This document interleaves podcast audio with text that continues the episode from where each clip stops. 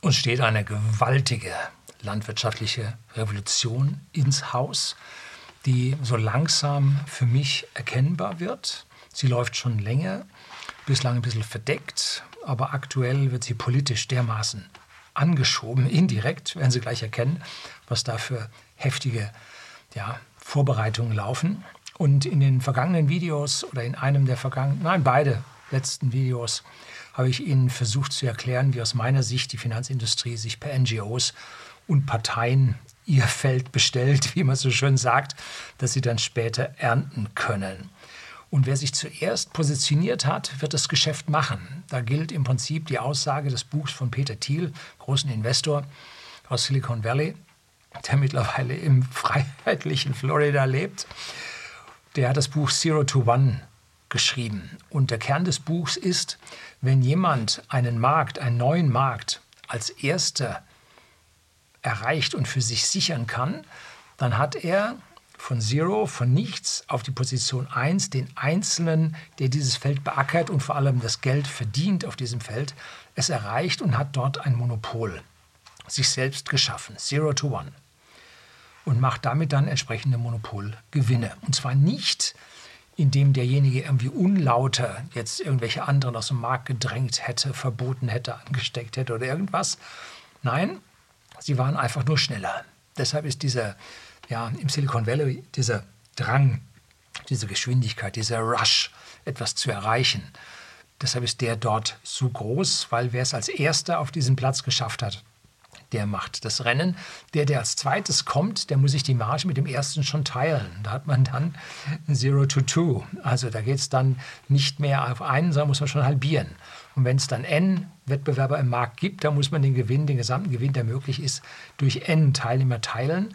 Und das ist der Grund, warum reifere ja, Industrien, reifere Entwicklungen zu immer weniger Marge führen und dieser riesige große Wettbewerb über die Märkte gut für den Bürger ist, weil alles billiger wird. Ne?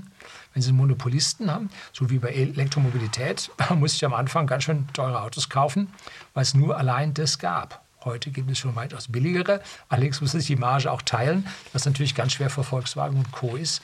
Und Tesla hat da ganz vorne die Nase vor, macht 20, 30 Prozent Gewinn pro Fahrzeug und kann diesen ganzen Gewinn in, die Weiter, in den Weiterbau seiner Werke stecken, ohne nun weiterhin Fremdkapital aufnehmen zu müssen. Ein riesiger Schritt in die richtige Richtung. Und hier hat er zwar Elon Musk nicht Monopolgewinne an dieser Stelle geschafft, aber er ist doch relativ weit und lange als quasi Monopolist an dieser Stelle gelaufen. Alle, die nach ihm kommen, haben riesige Margenprobleme, äh, gewinnen fast nichts mit ihren Autos, verdienen fast nichts und sieht sch schlecht für die aus. Wer jetzt zum Beispiel eine KI, eine künstliche Intelligenz, finanziell einsetzen kann, also das, was jetzt äh, OpenAI mit den 20 Euro im Monat oder was immer die jetzt für ChatGPT 4.0 nehmen, ich bin mit 3.5, was weiterhin frei ist, locker einverstanden, locker ausreichend. Ich brauche es auch fast nicht. Wer das aber jetzt richtig finanziell einsetzen kann, indem er zum Beispiel bei Microsoft äh, der Office Suite jetzt Assistenten schafft, mit dem man reden kann und sagt, schreibe mir auf der Daten in diesem Sheet, erzeuge mir ein PowerPoint, das das erzeugt, schwarzer Hintergrund, blaue Schrift, bisschen schön kontrastreich äh, und so weiter und so fort. Und jetzt unterhält man sich mit dem System und das erzeugt einem die PowerPoint, wie man es haben will. Text ein bisschen nach links, ein bisschen größer, müssen Sie ja Format suchen und die blöde Schriftart und so. Das sagen Sie dem, dann sagen Sie dem Assistenten, noch machen Sie das so wie die letzte Präsentation, die ich gemacht habe. Und dann fragt er, welche, die oder die? Dann sagen Sie die. Ja, gut, und dann kommen Sie da weiter. Wie viel zahlen Sie dafür im Jahr? Letztlich war bei Mario Lochner Diskussion auf seinem Kanal, nicht Diskussionen, Unterhaltungen, Interview mit dem Herrn Thompson, Zukunftsforscher, und der entwarf dieses äh, Szenario mit der KI im Microsoft, was geplant ist, ne? was also nicht so weit weg ist. Und der sagte also 5000 pro Jahr werden wir dafür verlangen können und die werden locker die Leute das bezahlen, wenn sie dermaßen einen Produktionsgewinn an dieser Stelle haben werden. Bei Google gab es bei diesem KI also ein Red Alert da ging also die Warnlampen an, Notfallmodus. Die freie Beschäftigung am Freitag wurde ausgesetzt, was ich so gehört habe. Da konnte jeder Google-Mitarbeiter am Freitag machen, im Prinzip, was er wollte. was so halbwegs im Rahmen war, was in seinem Geschäftsfeld ihn weitergebracht hatte, sei es selber lernen, was anderes mal gucken, was ausprobieren oder so. Das soll äh, im Prinzip gestrichen worden sein und alle mussten jetzt ranklotzen, um die eigene KI, die natürlich in der Mache ist, dann entsprechend versuchen, dann ja, in Abwehrstellung zu bringen, damit dieser Zero-to-One-Moment bei Microsoft nicht entsteht, sondern dass Google das auch bieten kann. Wenn Google diesen, dieses Ding für seine Google Docs und so anbieten kann, ja, dann bin ich weg von, von Microsoft Office. Ne? Dann mache ich das mit dem. Und ich habe so ein bisschen das Gefühl, dass Google billiger sein wird als Microsoft. Nun gut.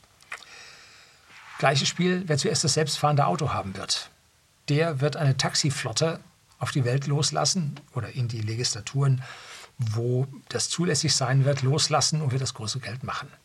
Und wer da nur ein, zwei Jahre verspätet kommt, Zero to One war vorher laufend. Ne?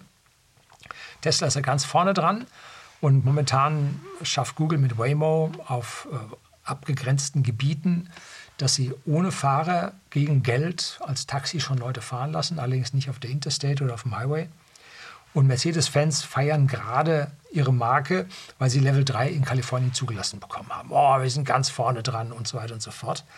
Level 3 überhaupt nicht entscheidend, sondern Level 5 ist entscheidend. Und was Tesla an Daten gesammelt hat und was man dort gesehen hat, es gibt einen Vergleich zwischen Waymo und Tesla, wie die also in einer Stadt hier den identischen Start- und Zielpunkt haben und dann Tesla den Waymo im Faktor 2 in der Geschwindigkeit schlägt, weil sie über die Interstate fahren und mit dem Full Self-Driving Beta, wo also einer dahinter sitzt, nicht eingreifen darf, haben sie das ohne Eingreifen, haben sie das an der Stelle auch schon geschafft. Und wenn sie jetzt nachweisen können, dass sie Faktor 10 sicherer sind als der durchschnittliche amerikanische Fahrer, dann werden sie das Ding genehmigt bekommen. So. Und dann ist Tesla die einzige Firma, die Full Self-Driving hat. Zumindest mal hier bei uns im Westen. In China werden schon eine halbe Million Fahrzeuge oder Fahrten in 2022 vollautonom durchgeführt gegen Geld. Die sind also auch schon ganz schön weit. Und in Amerika waren es allerdings mit Waymo da und einem anderen Betreiber, Uber, waren es nur ein Zehntel davon. Nun, das ist jetzt eine Vorrede, die Ihnen ja den Rahmen abstecken soll für diese landwirtschaftliche Revolution, die uns ins Haus steht, weil es hier auch Zero to One geht auf den einzelnen Gebieten. Und der Zug hat schon den Bahnhof verlassen und ist in der Beschleunigungsphase, dass es krass ist. Ne? So, jetzt kommt die Einleitung und dann geht's los.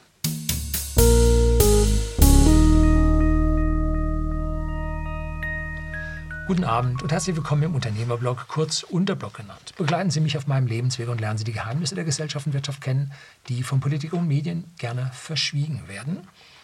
Und in meinem letzten Video über die Verschwörungstheorien, hier Link dahin und unten in der Beschreibung finden Sie es auch, habe ich eine, Ihnen eine Verflechtung zwischen der Finanzindustrie, also BlackRock und Co., sowie den Misanthrop nein, nicht misanthropisch, den philanthropischen Milliardären, Menschenfreunden, die misanthropischen, das ist das Gegenteil davon, und den politischen Parteien versucht zu erläutern, wo hier die Milliardäre mit den Parteien in einem regen Austausch stehen, um es mal vorsichtig zu behaupten.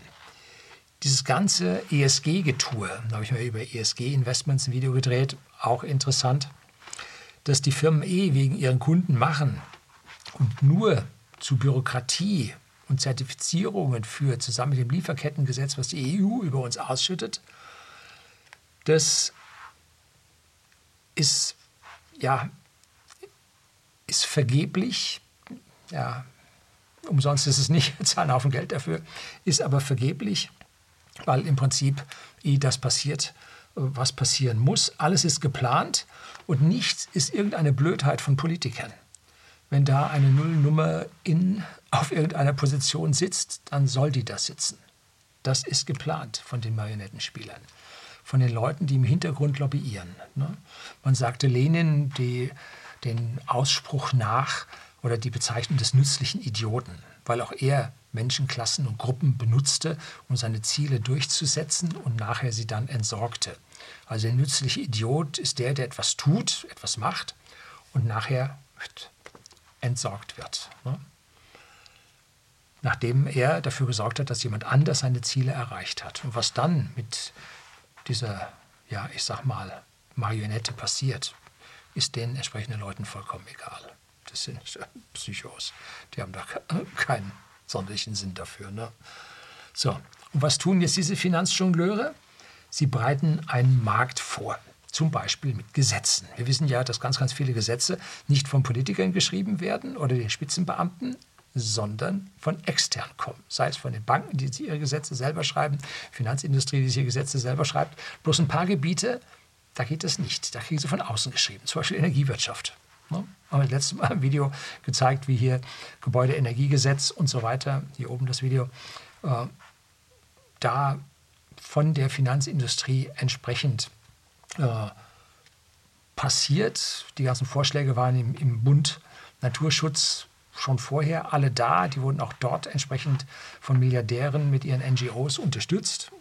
Und Bund Naturschutz ist auch ein NGO. Ne? Und die erlauben also, diese NGOs und die Milliardäre, die dahinter stecken, erlauben also nur das per Gesetz, woran sie nachher ja, oder worin sie nachher ihren Vorteil sehen werden. So zum Beispiel, wenn jemand damit Holz heizt, das war früher war das grün, das war regenerativ und alles und auf einmal soll das verboten werden, über die EU sogar. Das soll im Wald bleiben und verrotten, wo es denselben CO2-Ausstoß, vielleicht sogar noch einen Haufen Methan mit dazu, durch Fäulnis dann erzeugt.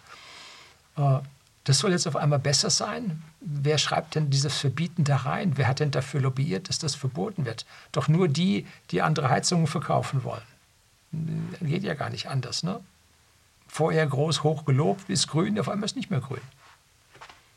Vorher von der Basis heraus, Atomkraft wollen wir nicht. Atom, Atomkraft, nein, danke. So. Und auf einmal jetzt, Atomkraft ist grün, Atomkraft, Kernkraft, ja bitte. Ja, ja. ganz krass, ganz schwierig. Ne? Da kommt also der Selbsterhaltungstrieb der Grünen durch. Ist ein bisschen schwierig an dieser Stelle. Und ein guter Lobbyismus zeichnet sich durch Weitsichtigkeit aus. Das heißt, man wird nur das lobbyieren, was in Zukunft wirklich passieren, klappen wird. Man kann mit diesem Lobbyismus die Sache jetzt vorziehen. Und man kann sich selber in eine bessere Position bringen. Man kann ein bisschen vorarbeiten, Fleißkärtchen bekommen, ist dann schon mit Produkten halbwegs so weit. Dann lanciert man die Gesetze und dann ist man der Erste am Start und kann das machen. Das ist so der normale Plan, wie man dann Zero to One auf die entsprechende Position kommt. Aus meiner Sicht werden wir in 10 bis 20 Jahren, auch wenn jetzt ganz viele hier auf dem Kanal sagen, nein, das wird nie passieren, in 10 bis 20 Jahren werden wir Photovoltaik, Wind und Speicher bekommen. Sie sind einfach energetisch so viel günstiger zu haben, zu errichten, dass wir an dieser Stelle neben der Kernkraft dort ja für vergleichsweise wenig Geld, heute ist Photovoltaik im Preis von 1 bis 2 Cent pro Kilowattstunde zu machen. Ne? Äh, Haltbarkeiten über 20 Jahre, äh, Energieamortisationsfaktoren von 10, 20. Also da kommt man schon verdammt weit äh, mit diesen Photovoltaikanlagen da kommt man schon auf die Höhe der fossilen Energien mit ihrem entsprechenden Energieamortisationsfaktor. Ne? So. Das heißt also, wie lange muss das Ding laufen, äh, damit es Energie für die Erzeugung von sich selbst äh, erntet hat. Ne? So, und die Mobilität wird es also an der Stelle auch machen, weil sie energetisch einfach so viel günstiger ist. Und die Elektromobilität wurde schon ganz, ganz lange vorbereitet. Und leider hat ihn ein Freidenker, nämlich der Elon Musk, der dann auch Twitter befreit hat, die, ja, die Sahne abgeschöpft. Und Photovoltaik wurde bei uns viel zu früh lanciert und hat unseren Wohlstand massiv beschädigt, weil wir sehr teure Anlagen sehr früh investiert haben, die Leute kein Geld mehr haben. Die können jetzt ein Vielfaches an Anlagen bauen, wo die Preise für die Photovoltaik so weit gefallen sind. Man hat aber den Betrieb finanziert, sodass sich das für die Leute damals gerechnet hat, das zu bauen. Ja, man muss ein Zeichen setzen, wenn wir das nicht gemacht hätten. Die Welt wäre nicht so weit. Doch, wäre sie. Es wäre alles von alleine gelaufen, vielleicht zwei Jahre später. Aber in zwei Jahren geht die Welt nicht unter. Ne? So. Und mittlerweile ist natürlich alles nach China gewandert, alles ist brutalst billig geworden. Und heute könnten die Leute, wenn sie das Geld hätten, die Anlagen viel, viel billiger bauen. Ne? So. Man muss nur diese Kostenkurve, die deflationäre Kostenkurve von allem technischen Gerät, die technische Deflation, muss man dabei halt berücksichtigen und dann gucken, ab wann wird es denn so sein, dass sich das rechnet. Und daraufhin muss man arbeiten. Wenn man nun vorher die Sache lobbyiert und so, dann kann man einen Haufen Geld in seine eigene Tasche ziehen. Das ist dann durchaus möglich. So, das sind lange, lange Vorräte. Jetzt kommen wir zur Landwirtschaft. Und das läuft nach genau dem identischen Muster ab. Was passiert gerade? Ich habe mich schon im Video über die Nahrungsmittelkrise, ich weiß gar nicht, ob das noch online ist, ich versuche es Ihnen da mal einzublenden oder ob das auch dem, dem Zensurbegehren äh, von YouTube dann zum Opfer gefallen ist. Da habe ich also über die Nahrungsmittelkrise, die kommende Nahrungsmittelkrise durch Düngemittelknappheit, durch Umwidmen von landwirtschaftlichen Flächen, äh, durch Kriegsgebiete, habe ich mich schon darüber aufgeregt und dass der Hunger auf der Welt auf dem Vormarsch ist. 2018, 2019 waren die hungernden, hungernden Menschen auf der Welt in einem Minimum und seitdem steigt es wieder an. Wir kommen da also in ganz, ganz schlechte Situationen hinein, wo Menschen wieder hungern werden. Und Photovoltaik hat seinen Anteil dabei, indem nämlich Freiflächenanlagen den Platz von Nahrungsmitteln zunichte machen. Der Biospritanteil im Benzin und Dieselöl, einmal Raps, das andere Mal Ethanol oder Methanol aus ja, meist Weizen, belegt halt auch die Felder, die ansonsten für Nahrungsmittelerzeugung da wären. Da wird also riesig. Und dann die Gaserzeugung, meistens Mais, der dann gehäckselt und dann vergoren und, von, vergast wird. Um, der belegt landwirtschaftliche Flächen, dass es krass ist. Das ist eine Unverschämtheit. Das geht mir also sowas von quer runter. Unmöglich. Und der moderne Landwirt, einer der Lichtblickkanäle hier auf YouTube, gebe ich Ihnen hier oben auch mal einen Link auf den modernen Landwirt, der Anthony Lee, äh, dem geht da regelmäßig der Puls hoch und äh, hat einen Biolandwirt. Er ist ein kommerzieller Landwirt und der Biolandwirt spricht auch zwischendrin, macht da seine Videos dazu. Und er zeigt, wie also sowohl konventionelle Landwirtschaft als auch Biolandwirtschaft hier an der Nase herumgeführt wird, mit dem Ring durch die Manege gezogen wird, wie die an allen Ecken und Enden angegangen wird von diesem ja, grünen Ministerium. Dann Cem Özdemir als Landwirtschaftsminister, aber auch auf der anderen Seite das äh, Grünen Ministerium als Wirtschaftsministerium, wie es ihnen da also hart zur Sache geht. Es ist schon krass. Da wird Düngen verboten. Wer Felder nah an Naturschutzgebieten hat, darf da auch nichts mehr machen. Und die niederländischen Grünen versuchen Landwirte zur Aufgabe ihres Hofes äh, zu bewegen und zurückzudrängen. Die wollen die Land, die dem Meer ab, über Jahrhunderte abgerungene Landmasse dem Meer zurückgeben, als ob das Meer hier eine Seele hätte oder eine Identität oder was auch immer. Äh, krass. Da werden falsch berechnete Nitratwerte, nämlich die Maximalwerte statt die geforderten Mittelwerte nach Brüssel gemeldet und entsprechend die Düngemittel reduziert, die die Bauern einsetzen dürfen, was pingelig genau überwacht wird mit Bürokratie bis zum Abwinken, mit steigender, steigender Bürokratie. So, und gleichzeitig rauscht, wie gesagt, diese Hungerkrise in einer gewaltigen Geschwindigkeit auf die Welt zu. Und dann fragt man sich, warum? Warum passiert das alles? Nun, ein paar Anzeichen sind schon zu erkennen. Es wurde 1% Insekten in Nahrungsmittel zugelassen. Das war ein Aufschrei. Genauso wie 1% unseres Getreides Gengetreide, genmodifiziertes Getreide sein darf. Ne? Auch das ist zulässig. Das ist aber jetzt nur ein Randschauplatz, dass die Verarbeitungsmaschinen nicht immer hundertprozentig gereinigt werden können und dann Restbestände in irgendwelchen Rohrleitungen drin bleiben, die dann da drin bleiben dürfen und so weiter. Das ist der Grund dafür. Äh, das ist ja auch so, wenn Sie auf irgendeiner Packung von irgendeinem Idiotengebäck, Entschuldigung, da frisst man Idiot, bis es weg ist, äh, von so einem Zeug, äh, so ein Impulskaufartikel ähm, das da drauf steht, kann Spuren von Walnüssen und, oder Nüssen allgemein enthalten. Das liegt daran, dass die Maschinen vorher was anderes hergestellt haben, wo Nüsse drin waren und dann wird das hergestellt, dann kann da was drin sein. Ne? So, das ist der Grund, warum das drin steht. Das heißt aber, wir werden Maschinen haben, die auch für Europa genmodifiziertes Getreide verarbeiten und die auch verwendet werden, um Insekten zu verarbeiten also Proteine, Insekteneiweiße verarbeiten und damit kann das dann bei uns auch reinkommen. Das heißt also, einer plant da schon vor, was da alles in Zukunft passieren wird. Und ein bisschen weiter denken, dass man uns also hier nicht unbedingt den Insektenburger jetzt sofort verpassen will. Ne? Wir leben in einer weltweiten Eiweißkrise. Es gibt drei Grundbestandteile in unserer Nahrung. Das sind Kohlenhydrate, Öle, Fette als zweites und Eiweiß als drittes. Und ich war mal, wann war das, 2008, 2009 in Indonesien, auch so richtig auf dem Land. Und wenn man da im Supermarkt drin war und guckte zum Einkaufen oder dem Tante-Emma-Laden dort, dann sah man dort riesige Säcke an Reis, riesige Flaschen an Palmöl, Kunststoff.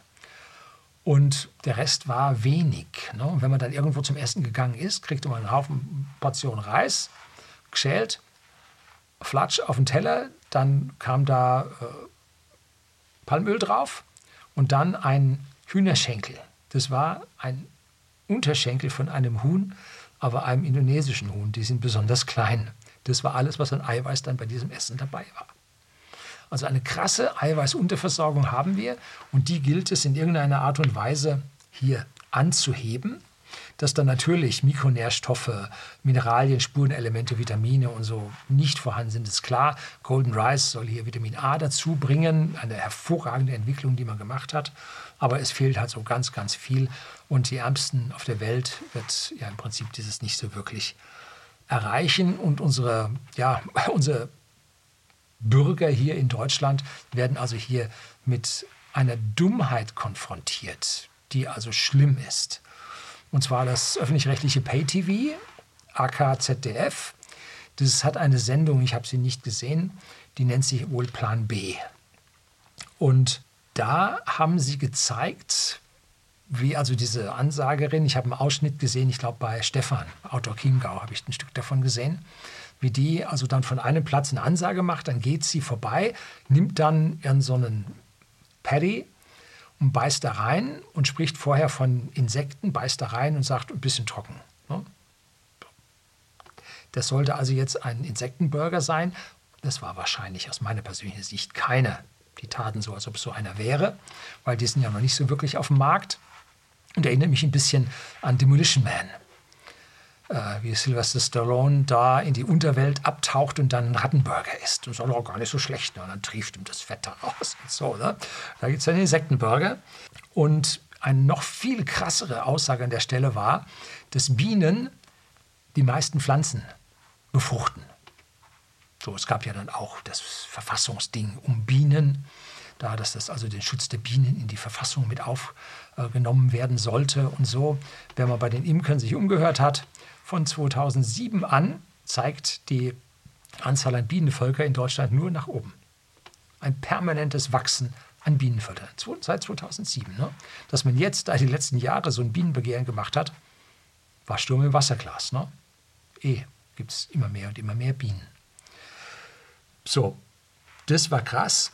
Und dann hatte man eine, ein Getreidefeld gezeigt, und das konnte natürlich nicht wahr sein, es war ein photoshopptes Bild, wo man eine Ähre sah, auf der eine Biene saß und die es da befruchtete. Ja, Biologie 5, nee, 6, ungenügend setzen.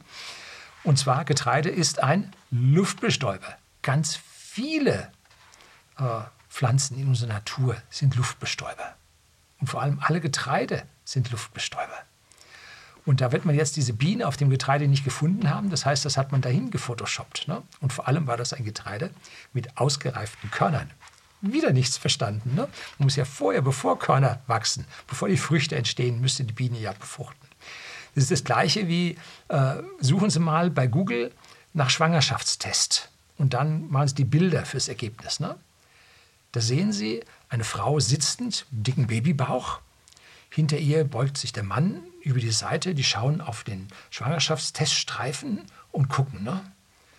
Die Frau ist schwanger, die muss auf den Streifen nicht drauf gucken. Das ist nur die Assoziation im Kopf von den Leuten, die sich für den Schwangerschaftsstreifentest äh, interessieren und den kaufen wollen. Ja, ich werde bald schwanger werden. Und dann zeigt man denen eine Frau, die bereits schwanger ist. Dass dann das Angucken des Streifens Bullshit ist, steht auf einem ganz anderen Papier. Und genauso versucht man die Biene denen einzureden, dass die nun das Getreide da befruchtet. Ja, wow, da fragt man sich, wer, wer übler dran ist. Entweder war es ein Framing übelster Art oder es war massivste Dummheit der Wissenschaftsredaktionen im ZDF. Ich vermute zweiteres. Man musste an dieser Stelle nicht unbedingt bösen Willen annehmen, wenn Dummheit ausreicht. Also eine Blamage bis auf die Knochen. Und deshalb brauchen Sie wissenschaftlichen Aussagen vom ZDF nicht so zwingend zu glauben. Ich glaube nicht, dass das ein Ausreißer war. Ich glaube, dass das so allgemein eher äh, ja, der verlängerte Arm der NGOs ist. Ne? So, schwierig. Äh, wenn Sie es mal ein bisschen nachlesen wollen, diese ganze Story hier, Agrar heute, habe ich einen Artikel dazu verlinkt vom ZDF. Hammer. So. So wie die elektrischen Autos sich aus energetischen Gründen langsam und sicher ihren Weg machen, halte ich nichts von Subventionen. Die erreichen immer die Falschen und verhindern bessere Produkte, weil mit den Subventionen reichen ja die schlechteren Produkte schon aus. Warum soll ich da weiter forschen? Reicht ja. Und so gibt es jetzt auch moderne Produktionsverfahren für künstliche Lebensmittel, die jetzt ihren Weg machen. Und jetzt sind wir beim Kern. Ja, ich habe die Hälfte der Papiere durch, um sie mental vorher auf dieses gesamte Umfeld einzustimmen. Und das Schlagwort an dieser Stelle ist Precision Fermenting. Seit Jahrzehnten macht man das jetzt schon, allerdings vor allem in der Pharmaindustrie. Und da verwendet man Bakterien, denen man Konstruktions, genetische Konstruktionsbaupläne einpflanzt, die dann über also bakterielle Arbeit, Fermentation, dann Produkte erzeugen. Ne? Und so hat man früher aus ja, den Bauchspeicheldrüsen von Schlachttieren hat man das Insulin extrahiert für die Diabetiker und heute hat man den Bauplan für das Insulin, ein Bakterium eingepflanzt und kann in mehr oder weniger großen Reaktoren, dann kann man das Insulin herstellen und dann in Reinstform dort herausnehmen, ganz im Gegensatz zu den tierischen, die extrem geklärt und angereichert werden mussten. Das war nicht ganz so einfach. So, wichtig ist dabei, es geht zu einem Bruchteil des Preises und die Logistikketten, um diese Pankreas von den verschiedenen Schlachthöfen dann dahin zu bringen, zu den Pharma und so, alles fällt weg schaffen sie alles an einem Platz. Es geht jetzt schon weiter mit diesem Precision Fermenting. Da gibt es ein Startup, das nennt sich Remilk. Und die haben sich auf die Fahne geschrieben, Milch künstlich herzustellen. Und die haben in Dänemark auf 75.000 Quadratmetern in Kalundborg, das ist so eine Stunde westlich von Kopenhagen auf der Insel Sjælland. Kopenhagen liegt auf Sjælland und da an der Nordostecke, nein, Nordwestecke Dort haben sie dort diese Anlage gebaut. Ich wollte gerade sagen, Farm ist keiner, diese Anlage gebaut. Und Milch besteht im Wesentlichen aus Wasser, Fett, Zucker, Milcheiweißen und ein paar Spurenelementen. Ne? Und dort in dieser neuen Anlage werden in großen Reaktoren naturidentische Milcheiweiße durch diese Precision Fermenting, durch diese Programmierung von Bakterien erzeugt. Und die werden dann oder könnten dann mit den anderen Zutaten vermischt werden und man könnte daraus Milch machen. Und man schafft das zu einem Hundertstel der Fläche, wenn man sich überlegt, was Kühe da über die Wiesen laufen müssen, was sie da für Wiesen brauchen. Und dann, was Preise dabei entstehen. Also zum Hundertstel der Fläche und ein Zehntel der Preise hat man so gehört. Und dazu pupst die Huhn, äh, pupst die Huhn, pupst das, die Kuh äh, noch Methan raus, was auch nicht so ganz gut für uns ist. Und es ist also eine schwierige Geschichte, mit dieser Anlage als Landwirt in Zukunft mitzuhalten, weil die das so billig und auf kleinem Raum extrem große Mengen herstellt. Und im Moment stellt man lediglich Casein und Molke zur Lieferung an die Industrie her. So, und da sieht man schon, eine Rohstoffindustrie, die jetzt entsteht, bringt biologische Produkte für eine Industrie, die industrielle Nahrungsmittel herstellt. Da geht es also an dieser Stelle ab. Und da gebe ich Ihnen auch einen Artikel auf Agrar heute, finden Sie auch unten als Link in der Beschreibung. Und jetzt kommen wir noch ein paar andere, die Anfänge, wie das an der Stelle so losging. wir haben ja auf der einen Seite die Treibhäuser, die man relativ bald entwickelt hat, weil man gemerkt hat, wenn man da die Konvektion behindert, dass da also der Wind nicht durchstreicht, dann kühlt, sich das, kühlt das auch nicht so ab. Und man kann das ja, Gemüse darin ziehen. Und aus den Niederlanden kommt Gemüse ohne Ende. Und in diesen Treibhäusern kann man wirklich günstige nicht besser. Mir schmeckt das Zeug nicht. Ne? Aber günstige Tomaten, Tomaten und Gurken herstellen, als man das jetzt in Griechenland auf dem Feld könnte. Ne? Und verkauft wird vor allem über Preis. Und damit machen die Niederländer Mordstich. Es gibt sogar einen riesen Export von Tomaten von Niederlande nach Griechenland rein, weil in Griechenland es billiger ist, Kredite aufzunehmen, das Zeug zu kaufen, als die eigenen arbeitslosen Jugendlichen da auf die Felder zu schicken und zu, ordentlich zu bezahlen. Ne? Es geht weiter in den Städten mit dem sogenannten Vertical Farming.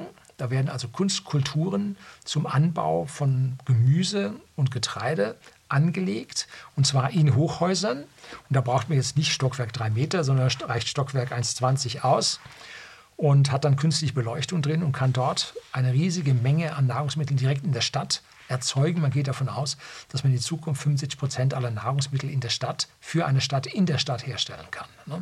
Auf diese Art und Weise mit recyceltem äh, Wasser, mit recycelten Nährstoffen aus der Kanalisation der Stadt, dass man hier ähnlich wie auf einem ja, Generationen-Raumschiff, die die Science-Fiction-Autoren äh, postulieren, dann geschlossene Kreisläufe hat, mit denen man die Energie und die ganzen Ressourcen an dieser Stelle wieder, wieder und wieder verwendet.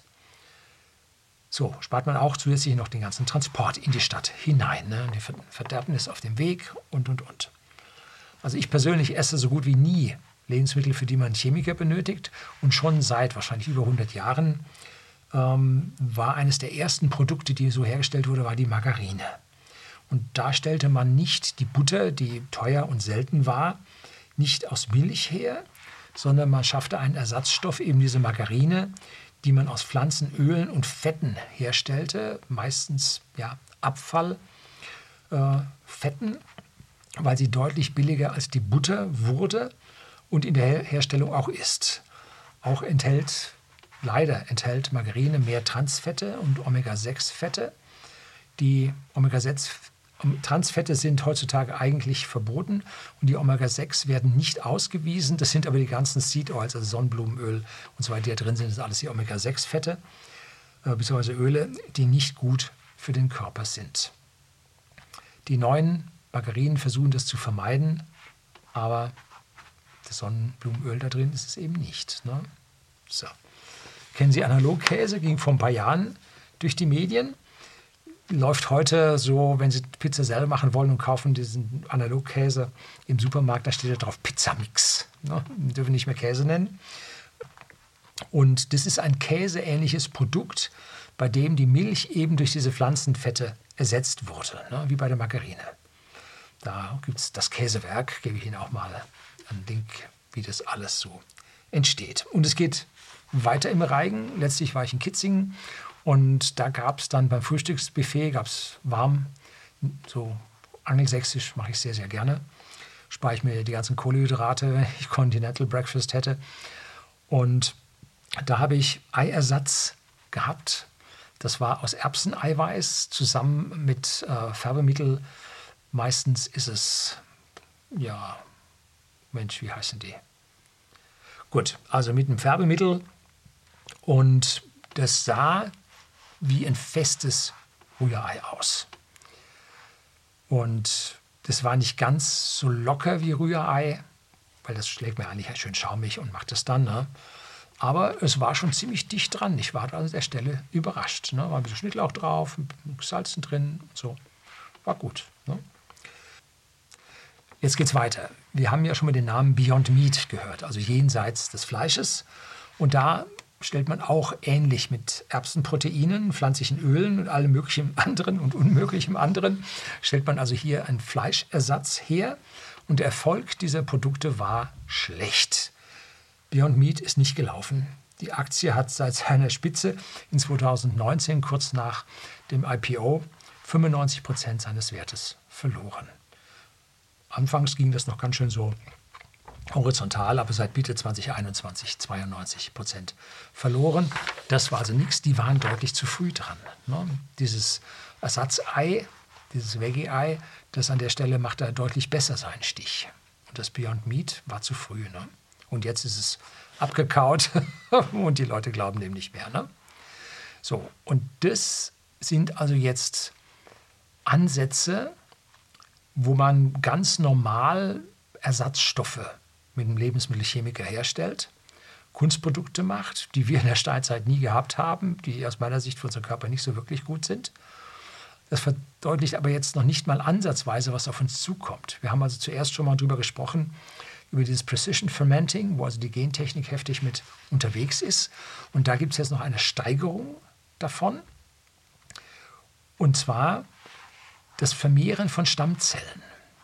Und zwar mit einem Bauplan, die bestimmte, also der Mensch enthält Stammzellen, aus der er äh, Zellen herstellen kann.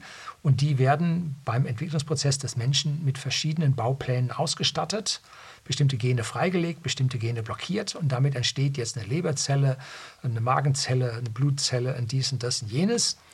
Und diese Stammzellen haben den Vorteil, die altern nicht, die produzieren einfach weiter. Und wenn man die jetzt missbrauchen kann oder gebrauchen kann, um spezielle Zellen herzustellen, wie zum Beispiel Muskelzellen, dann kann man jetzt aus Stammzellen von Tieren kann man die Muskeln dieser Tiere herstellen und hat damit dann ein wirklich hervorragendes, sehr schönes Muskelzellenfleisch, was nicht durch irgendwelche Flachsen und Sehnen und Faszien und so weiter hier ja, etwas schwerer zu essen ist, was natürlich auch wichtige Mikronährstoffe enthält, aber steht auf dem anderen Blatt, sondern stellt hier reine Muskelzellen her. Und das aus Stammzellen.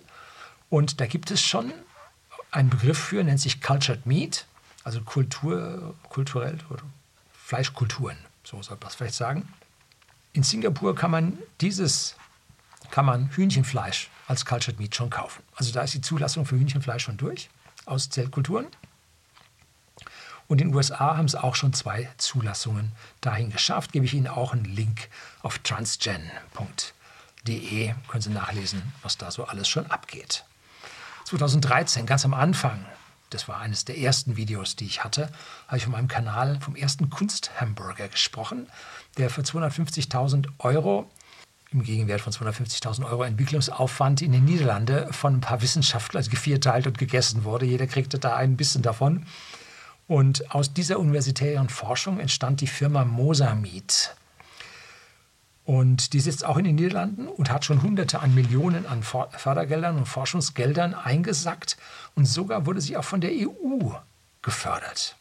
Und der supergrüne Leonardo DiCaprio, der mit seinem Privatjet zur Klimageschichte nach Glasgow fliegt, Höstel, Höstel. Und der hat auch investiert und die Zulassung des Produkts in der EU bei der European Food Safety Authority steht also unmittelbar bevor. Und wenn ich mir so anschaue, wie die EU mit der Zulassung von Spitzenproteinen hier zugeht, Spitzenprotein übersetze sich das mal, habe ich keine Sorge, dass die also die Zulassung an dieser Stelle nicht schaffen. Und immer wenn eine Firma einen sehr guten Start hat, kann man keine Aktien davon kaufen. Ich habe geguckt, ob man kriegt, nee, da bleibt die Investorenklicke unter sich, um den vollen Gewinn abzuschöpfen. Ja, bei uns in unserem Versandhandel kann man auch keine Aktien erwerben. Das sagen wir schon selber ein, keine Sorge. So, wir sehen also an dieser Stelle, Sie müssen zuallererst das Gebiet bestellen. Sie müssten Knappheiten erzeugen, was wirklich Psycho ist. Ne? Knappheiten erzeugen mit Reduzierung von Anbauflächen, mit Umwidmung von Agrarflächen, mit, ja, damit im Prinzip eine Nahrungsmittelknappheit und eine Verteuerung von Nahrungsmitteln stattfindet. Dann redet man den Leuten noch ein, du kriegst 10 Gramm Fleisch erlaubt pro Tag. Kannst du dir ein kleines Stückchen Fleisch am Wochenende gönnen von unserem Landwirtschaftsministerium.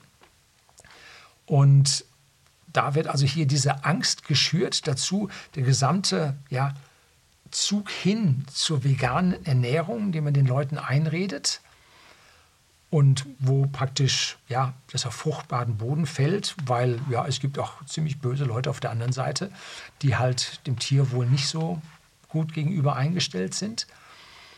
Und das alles führt dazu, dass die kommenden Kunstprodukte viel leichter am Markt platziert werden können und dass die investierte Finanzindustrie an dieser Stelle viel, ja, also richtig mehr Geld verdienen kann, das jetzt vorher die Bauern eingesackt haben. Das sind ja nur noch 1,5 Prozent der Bevölkerung.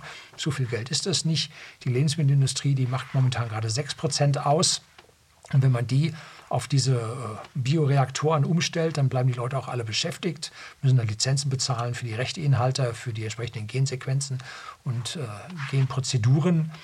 Und äh, damit hat man also nur anderthalb Prozent der Bevölkerung, hat man sie hinten runtergeschubst und man hat sich selbst einen riesen Vorteil bei dem Run Zero to One dann an dieser Stelle verschafft. Zwischendrin kann man Menschen auch noch richtig Angst machen. Angst vor pupsenden Klimakühen, vor krebserregendem roten Fleisch, was momentan ganz anders aussieht. Und dann muss man seine Unternehmen früh gründen, aber nicht zu früh, bloß nicht zu früh. Dann kann es auch daneben gehen, wenn eine Abwehrreaktion kommt. Da muss man erst politisch das Feld bestellen, bevor man dann da reingrätschen kann. Und dann muss man die anderen Produkte dann am besten verbieten, ausgrenzen, wie 10 Gramm Fleisch pro Tag. Äh, das hilft dann auch ungemein beim eigenen Fortkommen. Und dann am Ende spielt man sich als Retter der Welt auf, lässt sich feiern und sackt dabei fette das Geld des Bürgers ein. Und dann sucht man sich ein anderes Feld und das ganze Spiel beginnt von vorne. So, das soll es heute gewesen sein. Herzlichen Dank fürs Zuschauen.